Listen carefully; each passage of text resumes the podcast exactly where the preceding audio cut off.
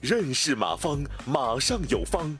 下面有请股权战略管理专家、泰山管理学院马方院长开始授课。这个心宽路宽，怎么避免出现团队内部啊什么东西？找找啊，出现拉帮结派的现象。只要是公平，就不会有拉帮结派。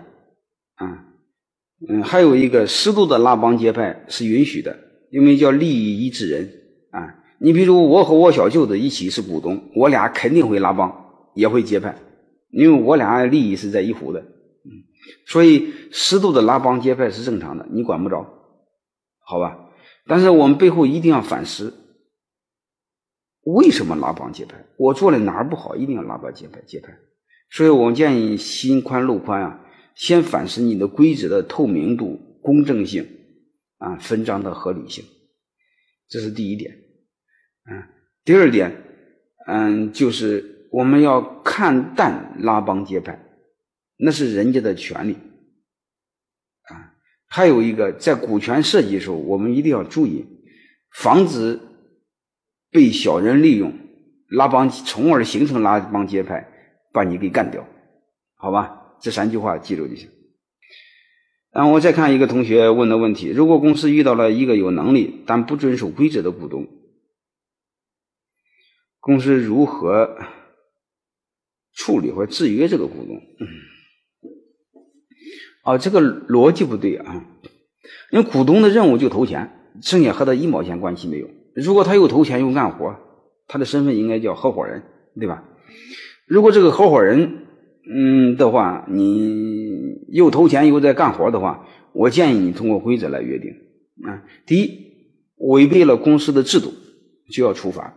严重违反就要开除，啊，你还有一个，嗯，不好好干活，没有业绩，也照样开除。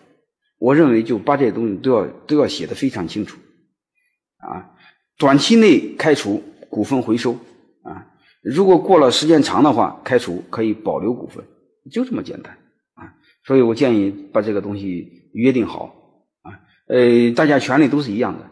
都可以这么写，不是专对某一个人，对所有的合伙人。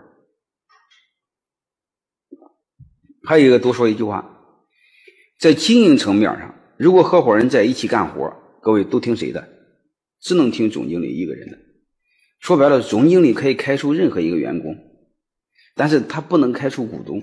我不知道大家明白这个意思没？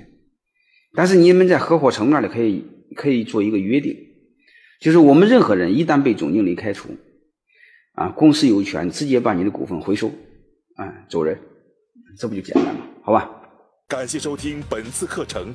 如您有更多股权问题，请微信搜索“马上有方”官方公众号。泰山管理学院自二零零七年起开设股权管理课程，每年有上万名企业老板学习和实践泰山股权管理法。